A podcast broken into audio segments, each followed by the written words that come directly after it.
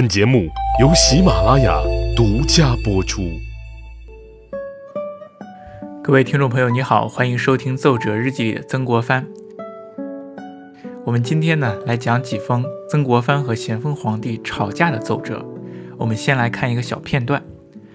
曾国藩呢，在十一月二十六号的时候的一篇奏折里啊，写到了这样的一句话。他说：“事实所示，关系甚重，有不能草草一出者，必须明春乃可成行。”这个奏折当中呢，表示出来这样的一个意思：皇帝啊，想让他出兵，但是他说我现在不能出兵，必须等到明年春天才能出行。现在有很多事情啊，都等着我去统筹，如果不耐心的安排一下。必定辜负皇上让我统筹全局的意思，这也与我和其他几个大臣想的四省合防的计划相违背。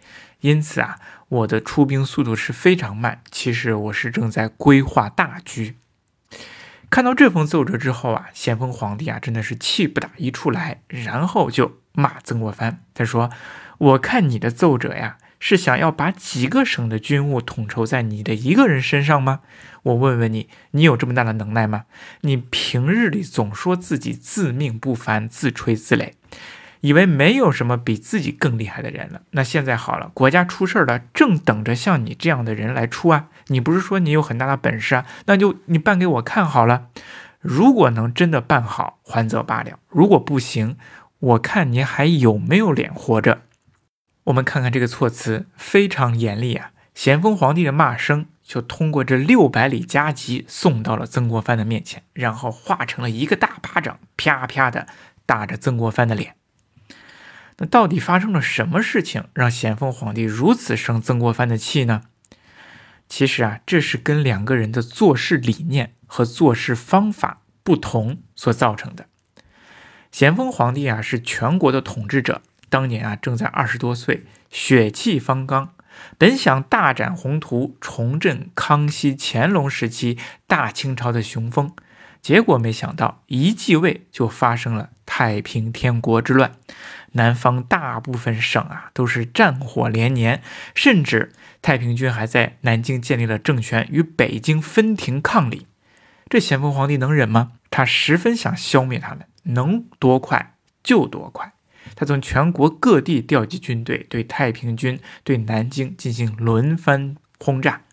结果呢，败仗是越打越多，哎，越失败，咸丰皇帝就越着急，就越找军队去轮番校阵。结果打败仗的几率也就越大，就这样成了一个恶性循环。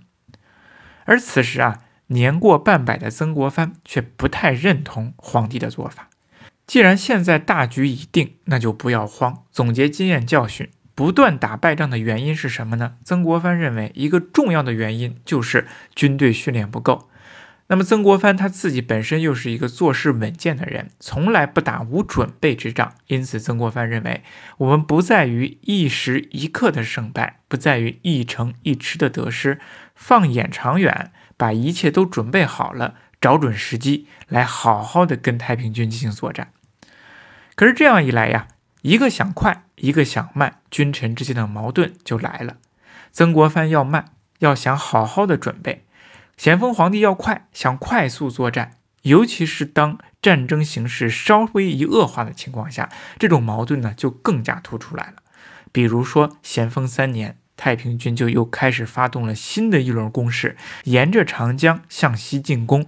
武汉危机，于是咸丰皇帝就发出六百里加急，让曾国藩从衡阳出兵，投入到战争当中去解救武汉。十二月初二的时候啊，咸丰皇帝就下达命令了。他说：“之前呢，江西的这个贼寇啊，开始叨扰湖北了，逼近武汉省城，赶紧谕令骆秉章、曾国藩这样的人调兵遣将，奔赴武汉下游进行会剿。”让曾国藩遵照前旨，赶紧带兵勇炮船驶向下游进行会剿，以武昌为策应。那所需的军饷呢？其实咸丰皇帝早已经给他规划好了，让骆秉章进行筹集。你军饷的事你就别管了，赶紧带兵跑到武昌去，来解武昌之危。可是这封谕旨啊，到达曾国藩手中之后，他并没有来得及回复。等他回复的时候，已经是十月二十四日了。前后差了二十多天。那么这期间呢，肯定是有谕令下达传递的时间，但是我认为这么长的时间才回复，肯定是曾国藩有意拖延。当然了，他并不是一味的拖，而是不断的派人去侦察军情，根据战事的实际情况以及自己的准备状况，哎，来回复皇帝和拖延皇帝。曾国藩此时啊，并不想听从皇帝的命令去出兵打仗。那该用什么样的理由去推脱呢？曾国藩呢用了两个理由，其中一个重要的理由就是没有船炮，水军还没有训练好。曾国藩他说呀，现在两湖地方无一州可为战舰，无一卒习于水师。今若代勇但赴鄂省，鄂省就是湖北省，则鄂省亦无贼矣。若持赴下游，则贼以水去，我以陆追，怎不能与之相遇？又何能痛加攻剿哉？再三思维，总以半船为第一先目。这也是我们上一次说的。曾国藩呢，认为自己没有水军，而太平军的长处则是水师。那我以陆军去追击水师，水陆两不相遇，怎么能够追得上敌人呢？所以说，曾国藩觉得，那此时啊，我还是应该好好的准备去编练我的水师，去造船。这是第一个理由。总结下来呢，就是呃，去了也没用，我没有水师嘛。那第二个理由是什么呢？就是没有必要去，因为曾国藩早早的就做了侦查，目前武昌啊已经没有战事了。哎，曾国藩说：“目下武昌无贼，臣赴鄂之行自可暂缓，未敢因谕旨严催，稍事拘泥。”我们可以看出，曾国藩的做法是，当皇帝的命令到来时，他并没有因谕旨严催就赶紧遵旨照办，照着皇帝的意思去办。他认为这样呢是拘泥，是不对的。作为一个一方大员，曾国藩应该根据自己的实际情况来做出真正的有利于局势的决定和事情。他在这封奏折当中的最后一句话说：“军情变幻，须臾百出。”如有万分紧急之处，虽不奉君父之命，亦当星驰奔救；如只可以稍缓之时，亦未可轻于一行，须弥想象。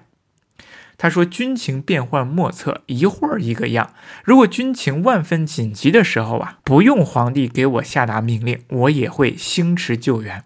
可是如果情况没有那么紧急，我们就不应该轻易的出兵追击，因为那样会浪费军饷。”我们看曾国藩的说法有没有道理？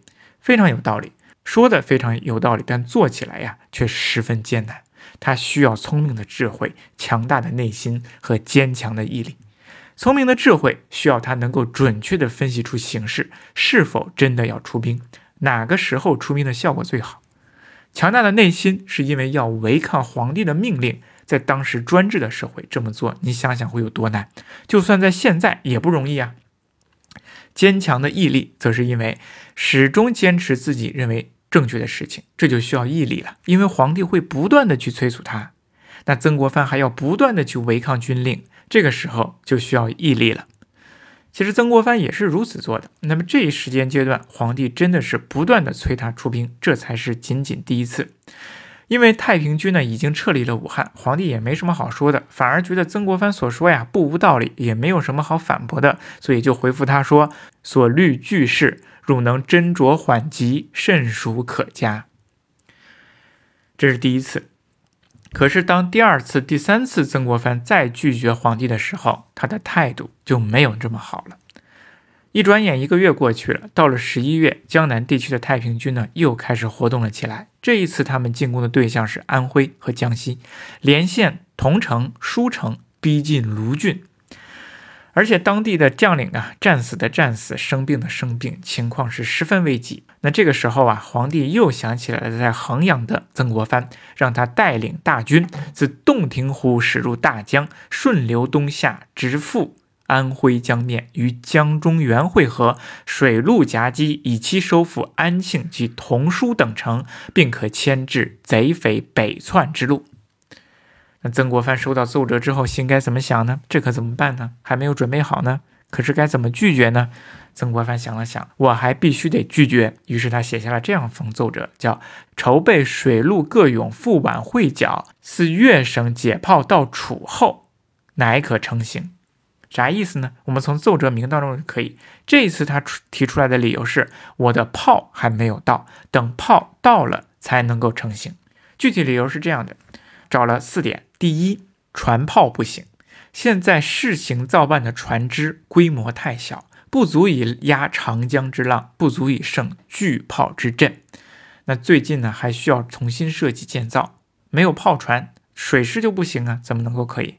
第二，新建的船也没有准备好，上油未干，入水呢容易坏；碾灰未固，放炮容易稀松，所以都没有准备好，还需要一个月之后乃能下河。第三，炮位不够，战船上的大炮都没有交卸到齐，你上战场没有炮，怎么能够打仗呢？第四。水军训练没有完成，啊，统计下来看，那就是船、炮、水影三者都没有准备好，非一月所能办就，所以不能草草一出，必须等明春乃可成行，还得转过年来，到明年的春天才能行。那除了这些理由之外啊，曾国藩还在奏折当中啊提出来一个四省合防之法。他说各省分防，米饷多而兵力薄，所以不如啊数省合防，米饷少而力较厚啊。沿四省合防之道，兼筹以剿为堵之策。他在这里提出来了四省合防。